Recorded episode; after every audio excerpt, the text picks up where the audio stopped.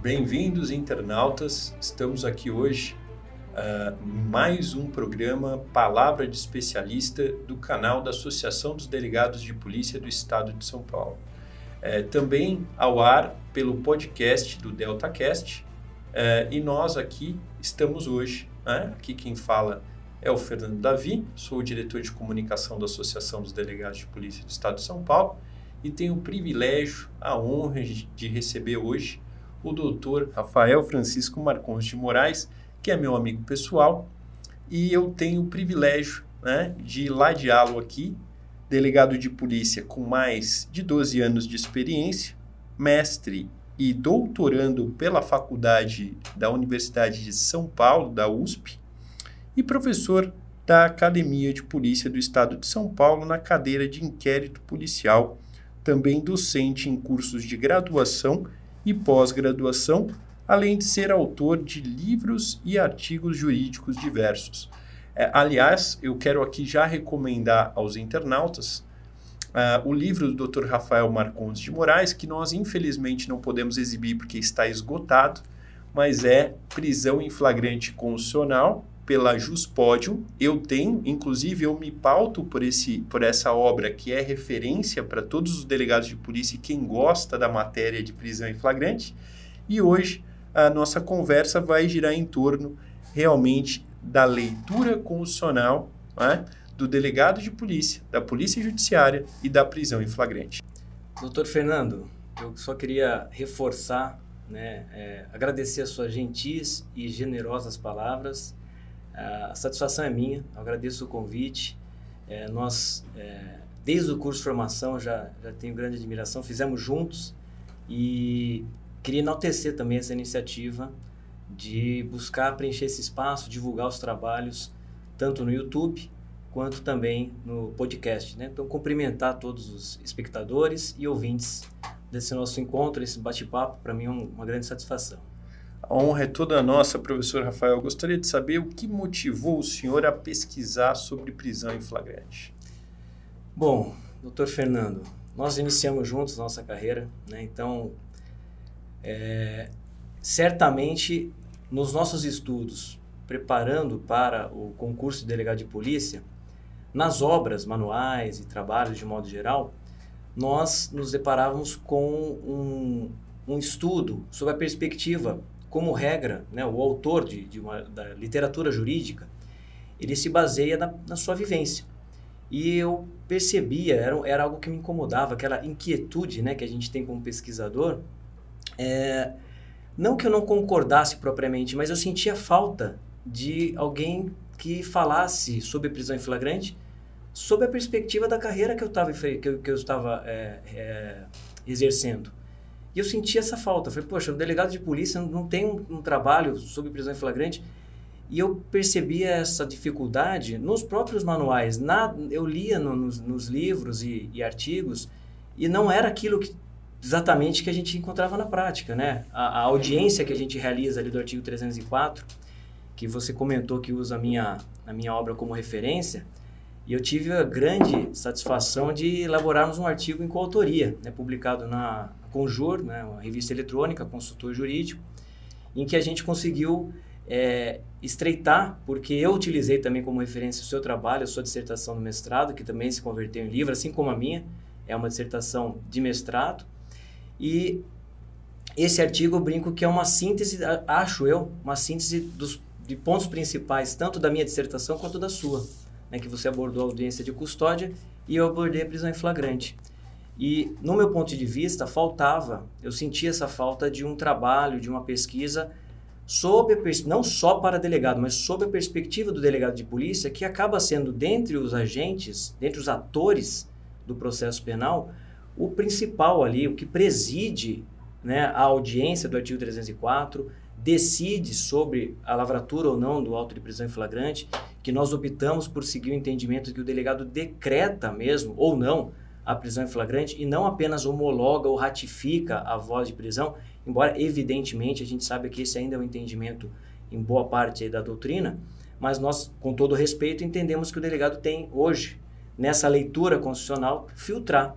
Não é toda pessoa, o suspeito que é apresentado numa delegacia capturado, que vai, é, de maneira autômata, se converter em preso em flagrante. Então, não é todo preso em sentido amplo, capturado, suspeito, que efetivamente vai ser preso em flagrante, vai ser apresentado é, para o Poder Judiciário e levado à sequência do processo penal. Então, essa inquietude, essa, é, esse inconformismo até, que me levou a pesquisar e desencadeou depois a, a, o meu engajamento na pesquisa do mestrado sobre a prisão em flagrante, que hoje eu tenho dado sequência é, em relação ao inquérito policial, também buscando essa leitura constitucional e buscando soluções para a vida prática da atividade de polícia judiciária, da nossa carreira de delegado e aprimorar, de um modo geral, o sistema de segurança pública e justiça criminal. Sem dúvida, o professor Rafael é, tem razão no seguinte sentido, que, de fato, a, a obra do Prisão em Flagrante Constitucional, que é a obra que ele é, foi fruto do, da dissertação de mestrado dele, fez toda a diferença é, na doutrina específica da área. Eu tenho visto, não só é, internamente na Polícia Judiciária, mas em muitos, outras, uh, muitos outros âmbitos, a citação da obra. Então, está de parabéns pela profundidade uh, do tema, da abordagem. Sem dúvida, é uma obra necessária e, foi, e tem sido um estudo cada vez mais pertinente. Eu gostaria de saber, nessa linha, qual é o papel contemporâneo, então, né, atual do delegado de polícia? Bom, Fernando, a gente tem aquela aquela frase, né? O delegado é o primeiro garantidor da legalidade e da justiça. E eu gosto dela, eu acho que é, a percepção que nós temos, né? A carreira de delegado, ela tem a sua origem ah, no Poder Judiciário, né? Entre juízes desembargadores, foi delegada a função de polícia e, e, e na sequência, né? Historicamente, de, da atividade de polícia judiciária, que é a parte de investigação criminal.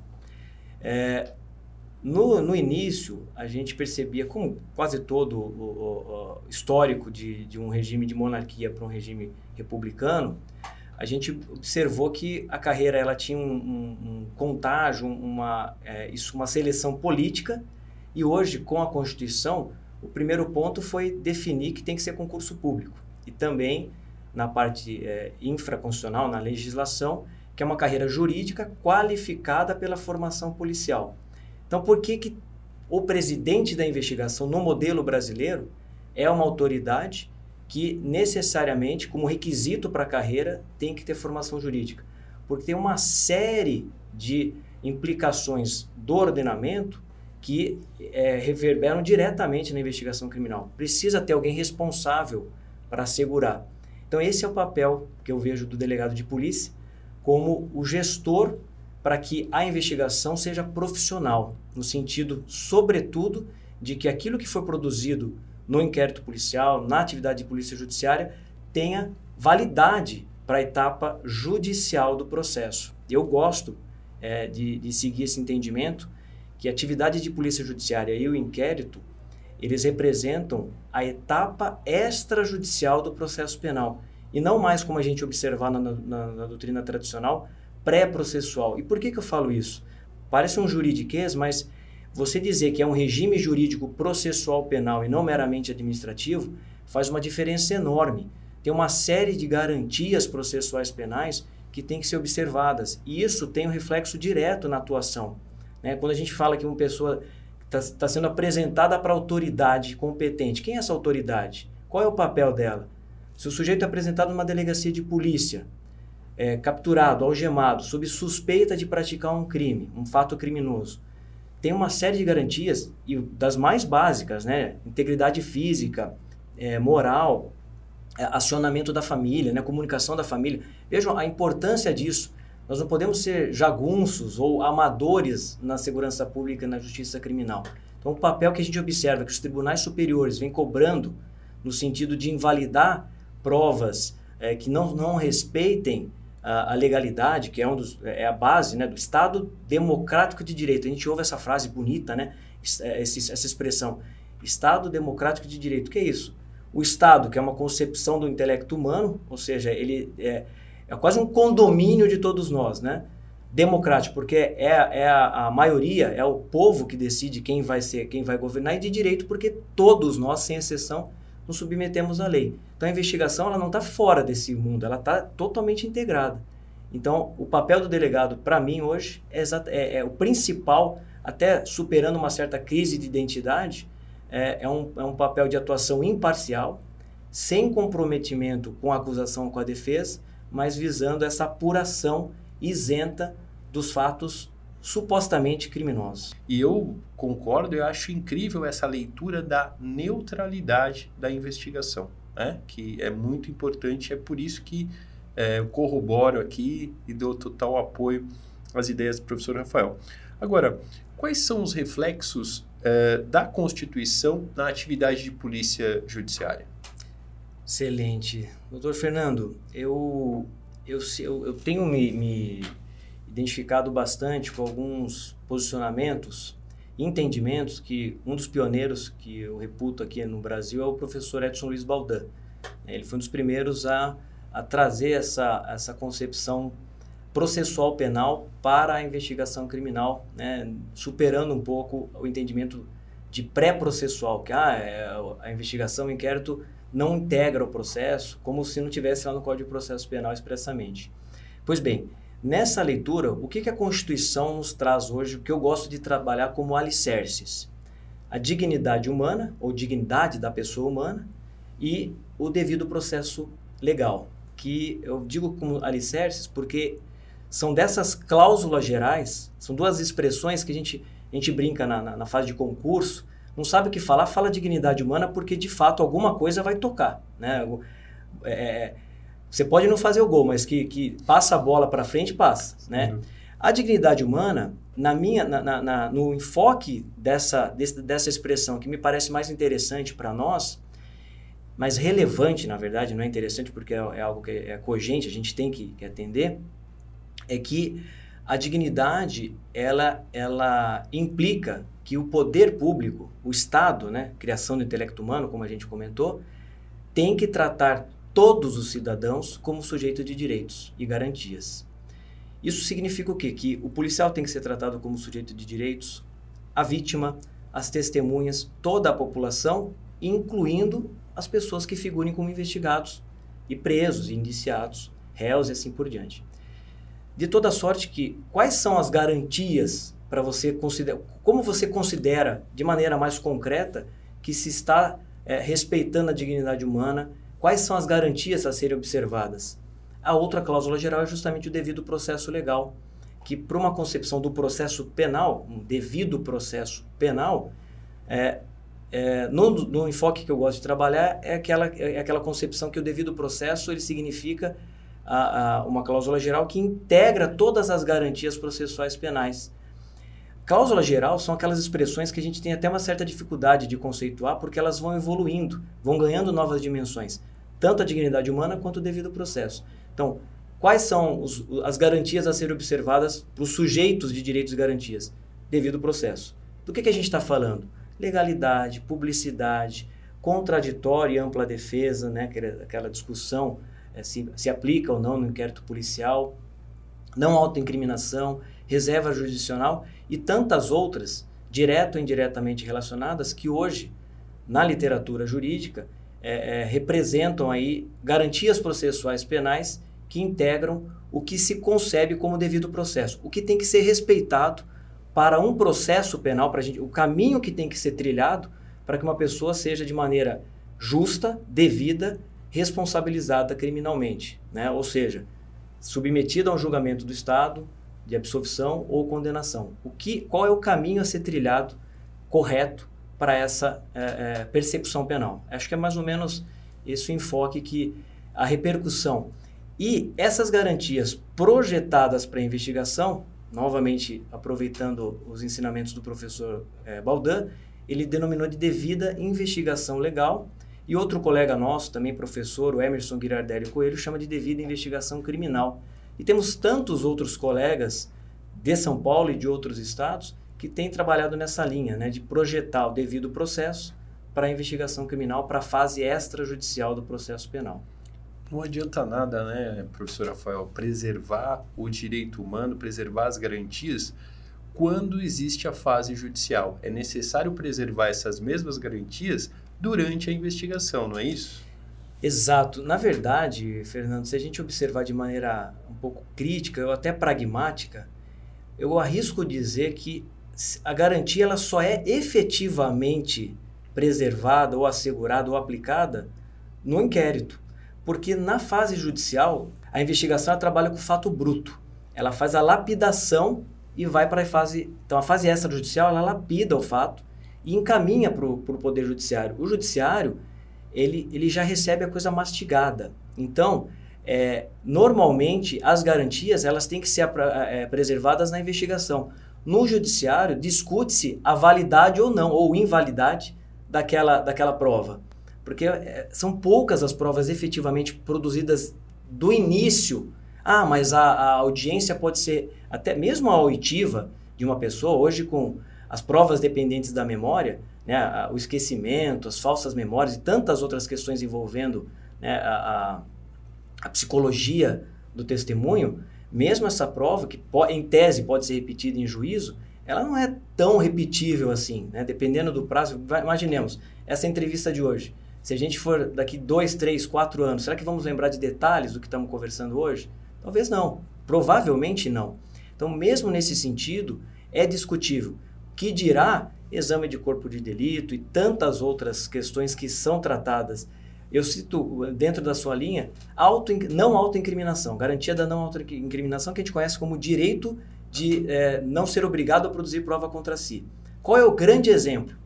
Embriaguez ao volante, suspeita de embriaguez, se o sujeito recusar sua prova fômita e fornecer sangue. Ele consegue exercer isso em juízo? Não.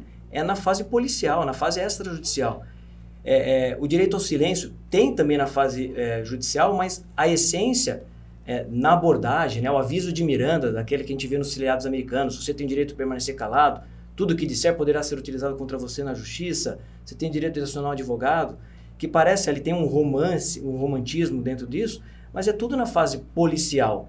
Então a preservação, a aplicação dessas garantias, pelo menos a essência delas, me parece que acaba sendo trabalhada na investigação criminal por uma discussão, por um controle a posteriori, né, posteriormente, na etapa judicial. Com todo o respeito, ninguém está desmerecendo a fase judicial, mas eu acho que a gente tem que ter um olhar mais crítico, mais cuidadoso com a investigação e isso passa por é, discutirmos a intensidade das garantias. Eu acho que não dá mais para discutir se tem ou não contraditório no inquérito, se tem ou não defesa no inquérito, publicidade, motivação, reserva jurisdicional. Isso tem, sem dúvida. Acho que o que a gente tem que discutir é qual é a intensidade, de, qual é a densidade dessas garantias que não vão prejudicar a investigação criminal. A gente não ignora, né? se você devassar uma investigação é, para o público é, numa interceptação telefônica, imagina uma coisa é, bizarra de você colocar uma investigação, uma interceptação aberta ao público. É evidente que torna inócua a investigação. Mas outras questões do sujeito tomar conhecimento, é, é para imparcialidade e para a busca da, da, da verdade atingível, legalmente construída ou validamente construída, a defesa participar é imprescindível, na minha visão. Né? Com certeza, professor Rafael. Inclusive, eu quero deixar aqui um, um agradecimento no sentido da, desse tipo de esforço que eu vejo dentro da Academia de Polícia do Estado de São Paulo para é, formar os novos delegados, os novos policiais dentro dessa dinâmica, que é uma dinâmica de preservação de direitos humanos fundamentais. Eu, eu verifico pela é, ponderação do professor Rafael que a violação do direito inicialmente acontecida na fase de inquérito acaba perpetuando seus efeitos para todas as outras fases. Sim. Motivo pelo qual nós devemos preservar desde o início. E é por isso que a investigação é técnica, ela não pode ser exercida de uma maneira assodada, é, sem ser neutra. Então, isso é um legado, e a gente agradece, professor Rafael, de verdade, é, é um legado que vai ficar para as futuras gerações que é uma cultura que depende do hábito de enraiz, enraizamento. Então, nós precisamos sempre ficar batendo nessa tecla, porque eu creio que a filosofia, a essência, vale muito. Então, muito obrigado, de verdade, falo em nome dos internautas em meu próprio nome, tá bom, professor? Eu agradeço, eu agradeço. É, você integra o corpo docente da Cadepol, é um dos principais professores nossos lá e, e segue essa linha também. Eu acho que essa é a essência do profissionalismo na investigação criminal, né, doutor Fernando? Então, é, a gente tem que estar tá constantemente aprimorando nossos conhecimentos, tendo humildade para buscar os conhecimentos, ouvindo outras, outras visões, né, de, de perspe outras perspectivas. Então, ninguém está dizendo aqui que só vamos seguir obra de delegado de polícia, né, um corporativismo é, inútil. Mas eu acho que a gente tem que buscar o nosso espaço também, ouvir os demais, defesa, né, tanto a defensoria pública, advogados, é, acusação, poder judiciário, a própria sociedade, né, e outras entidades, uh, outras instituições, porque afinal de contas o que todos buscamos é uma integração para darmos, prestarmos o serviço de justiça criminal com a melhor qualidade possível. Então, todo mundo quer ser bem atendido em qualquer órgão público, que tenha uma resposta correta, justa do Estado para qualquer que seja a demanda. Seja o indivíduo figurando como vítima, seja o indivíduo figurando como suspeito, a gente tem que buscar é, ou, é, é envidar os esforços para é, é, prestar melhor, é, de melhor qualidade esse, essa importante função estatal. Eu creio que o professor Rafael respondeu a próxima pergunta, que era a relevância da pesquisa acadêmica para a Polícia Judiciária. Mas tem alguma outra relevância acadêmica? De, Olha, e eu vejo assim, Fernando, quando a gente fez o curso de formação, há 12 anos, quase 13, salvo engano, é, como eu comentei, a gente ingressou com outra doutrina, né? E tínhamos poucas obras de delegados de polícia. Eu percebo que a pesquisa, né, essas inquietudes, sobretudo, é, é, pelo menos o que eu percebo dos delegados de polícia, é buscar uma pesquisa, um estudo baseado na, no, no, pragmatismo, ou seja, baseado na vida como ela é. Então, buscar soluções para. Porque essas inquietudes, essas frustrações não são só abstratas, teóricas, tem coisas práticas. Né? Ontem eu estava ouvindo, fico muito feliz, a gente teve no, último curso de formação, uh, uma das colegas, que é a Francine Ibrahim, e tantas outras lançaram, lançando obras coletivas com artigos interessantíssimos. E elas já estão com uma segunda obra encaminhada. Então, a gente e nós mesmos, nós dois fomos estimulados e incentivados pelo próprio diretor atual da Academol, né, da Academia de Polícia, o Dr. Júlio, que foi era divisionário de curso de formação, o atual divisionário onde eu trabalho atualmente, o Dr. Rui Baracá, outro professor é, é, referência lá da nossa Academol. A gente, graças a Deus, está com um corpo docente cada vez mais qualificado. Os colegas, eu percebo que todos os colegas têm essa, esse propósito de buscar soluções para a vida real, buscar soluções para melhorar a investigação criminal em todas as suas perspectivas, na qualidade, no atendimento para as vítimas, no serviço e na qualidade, no, no, na, na, na, no tratamento das pessoas envolvidas, vítimas, testemunhas é, é, e investigados também, e com os próprios policiais, né, que a gente também não pode ignorar o lado humano. Nós não somos robôs. A gente fala Estado, né, parece que ah, o Estado. Não, o Estado ele é um ser é um ente abstrato. É, quem realiza o Estado são os agentes estatais, os, os, os servidores públicos. Então, a gente precisa lembrar também que o Estado tem seres humanos ali que estão executando essa função com uma série de dificuldades, uma série de desafios que a gente também tem que, tem, tem que ter um olhar crítico e buscar soluções. Então, acho que a pesquisa acadêmica e a academia, não só a academia de polícia, mas a academia né, a, formal, formal e aí também que eu sou, sou um entusiasta da integração, dessa interlocução da academia de polícia com as entidades de classe, com as instituições de ensino, que eu sei que você também tem esse engajamento, é, com as outras instituições, todos aqueles que tenham pesquisas, né, seja com um olhar mais teórico, seja com um olhar mais pragmático, buscando melhorar a prestação é, do sistema de segurança pública e justiça criminal, eu acho que é, é, é, esse é o caminho. Pelo menos é isso que eu acredito para a gente deixar a Polícia Civil e a nossa sociedade melhor do que a gente encontrou quando ingressamos. Eu, eu sei que é um pouco batido, mas eu acredito mesmo nesse ideal e é o que me motiva a, a, a permanecer e avançar no magistério policial. E eu que agradeço a, a sua participação também no corpo docente, viu? Imagina, professor Rafael, mais uma vez, e é sincero, nós, nós temos aí a honra é, de recebê-lo aqui, é, para dizer que existe uma questão relacionada ao lugar de fala, né? Muita gente fala mal quando fala lugar de fala, mas lugar de fala é uma coisa interessante, porque quem vive, quem vivencia aquela situação, deve opinar a respeito.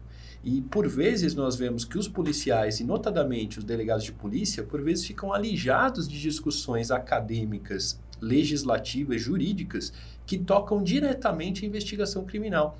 E a gente se ressente disso. Então, mais uma vez, é a importância dessa postura é, do professor Rafael e da Academia de Polícia do Estado de São Paulo, que vem realizando esse, essa tarefa tão importante. Né?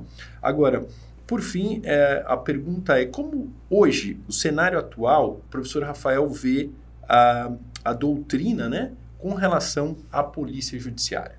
A doutrina sobre polícia judiciária. Excelente, doutor Fernando. Bom, eu acredito, como até já, já iniciei, eh, comentei rapidamente, que a gente está com um cenário, é, um espaço cada vez maior. Né? Eu acho que ainda é tímido, mas tem, tem muito espaço para crescer ainda mas hoje a gente já encontra trabalhos, mesmo de, de é, códigos comentados, legislação, além, evidentemente, de, sobre atividade de polícia judiciária, inquérito policial, investigação, é, tecno, é, investigação tecnológica, né, criminal, né, o trabalho do Igor. Então, a gente tem grandes nomes de referência no estado de São Paulo, entre os professores da Cadepol, já mencionei aqui o doutor Igor, o próprio é, colega Fernando, meu grande amigo, doutor Fernando Davi, o, o coautor da obra é, que eu tive a satisfação, nosso amigo Jaime Pimentel, nosso outro amigo Francisco Sanini, só para citar alguns colegas da nossa turma, sem, sem é, olvidar aí de colegas como Paulo Sumariva, é, Benedito Gildice e tantos outros colegas, o professor Baldan, que é a referência para todos nós, e eu acredito que é uma crescente. Ainda mais, né, estando na Cadepol e vendo no curso de formação que, que se encerrou há poucos meses, é, um, um, lançamento durante o curso de formação de uma obra integrada por 30 delegadas de polícia, né, autoras de, de, artigos, dentre as quais é, é, a grande maioria alunas do curso de formação. Então a gente percebe que isso é uma crescente, a gente fica feliz com, essa, com esse movimento e temos nomes de destaque no Brasil todo, né, do, literalmente do norte ao sul, é, delegados de polícia e de outras carreiras da instituição também, a, a, preenchendo esse espaço, se dedicando e mais do que isso, uh, dialogando com as outras carreiras também, o que é muito importante, né? Então, acho que é, é essa integração a gente uh, vê com entusiasmo. Eu sou um, um, um entusiasta uh, dessa, dessa integração, como eu mencionei, não só por delegados de polícia, mas também é, pelas outras carreiras que passam a olhar e, e ter nosso, o nosso ponto de vista como uma das referências para que elas aprimorem também sua, os seus, as suas visões de mundo e de justiça criminal. Acho que é, é, é nesse sentido, acho que é um, é um bom caminho para a gente trilhar, né? Só com a multiplicidade, né, a pluralidade de discussões e de pensamentos, nós vamos conseguir chegar num produto que seja um produto razoável para todos, né, dentro dessa linha de Estado democrático de direito. Eu queria, mais uma vez, agradecer o professor Rafael pela disponibilidade de estar conosco, né?